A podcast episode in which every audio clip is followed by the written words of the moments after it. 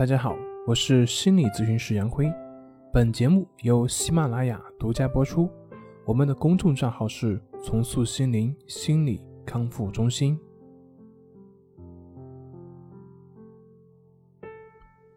今天要分享的作品是：不焦虑的根本就是成为你自己。如果有人要你去证明自己是一个正常人，那么，请问你应该如何去证明自己呢？在前几天去了一位藏族师傅那里去听开示，过去的时候已经很晚了。然后那个师傅问我，最近工作很忙吗？我回答不忙，只是工作上的事情比较多。我这句话的回答的理解其实是忙，更多的是一种心理紧张的状态。对于生活上的事情应付不过来，那才叫忙。我只是事情多，但是可以一件一件来处理，心里并没有紧张。但是就是这样一句看似高明的话，却让这个师傅给逮住了，然后说了一段开示。具体的原话不记得了，我自己的感受就是：我为什么要这么绕呢？这不就是在展现自己吗？明明别人只是简单的问了一句，而我不考虑别人的理解，而是直接用自己固有的认知去展现自己。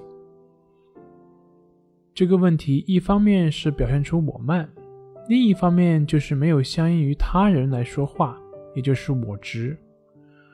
而这些问题的根源就在于我内在的表现自己的欲望。为什么要表现自己呢？还不是内在的无价值感吗？这是一种本能的反应，是一种长时间所形成的内在的习性反应。这让我想起一个有趣的故事：如果你身处精神病院，那么请问你应该如何去证明自己是一个正常人呢？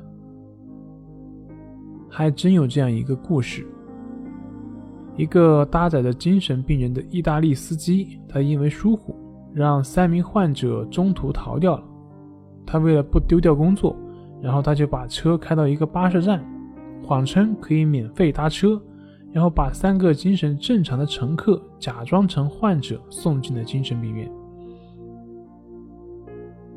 后来，一名记者去采访了这三个病人，想了解这三个人是通过什么样的方式去证明自己不是精神病人，从而成功的走出精神病院的。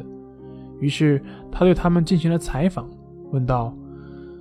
当你关进精神病院的时候，你是怎么证明自己不是精神病人的呢？以下是三个人的回答：甲说，我对医生说地球是圆的，这句话是真理。我想，讲真理的人总不会被当成精神病人吧？记者问：那你成功了吗？甲说：没有。当我第十四次说这句话的时候，医护人员就在我的屁股上注射了一针。乙说：“我告诉他我是社会学家，我知道美国前总统克林顿、英国前首相布莱尔。当我说到南太平洋各岛的领袖的时候，他就给我打了一针，我就再也不敢讲下去了。”记者问：“那你们后来是怎么走出精神病院的？”乙说：“是比音把我们救出去的。他进来之后，什么话也不说。”该吃饭的时候吃饭，该睡觉的时候睡觉。当医护人员给他刮胡子的时候，他会说一声谢谢。等到第二十八天的时候，他们就让他出院了。这个故事就向我们说明，一个正常人想要证明自己是正常的，是非常困难。只有不再去证明自己的人，才能称得上是一个真正正常的人。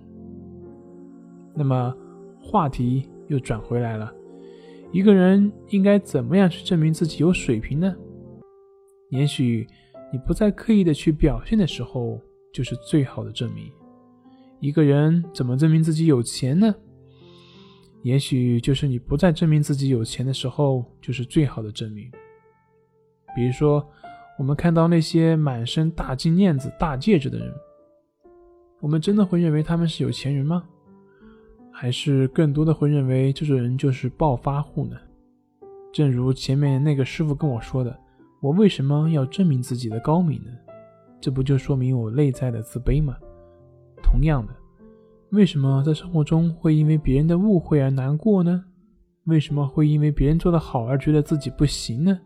为什么会因为别人的一句骂就因此而生气呢？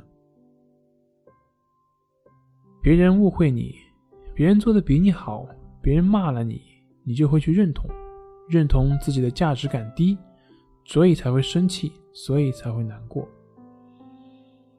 看似是别人让你生气，其实是你自己在恨铁不成钢。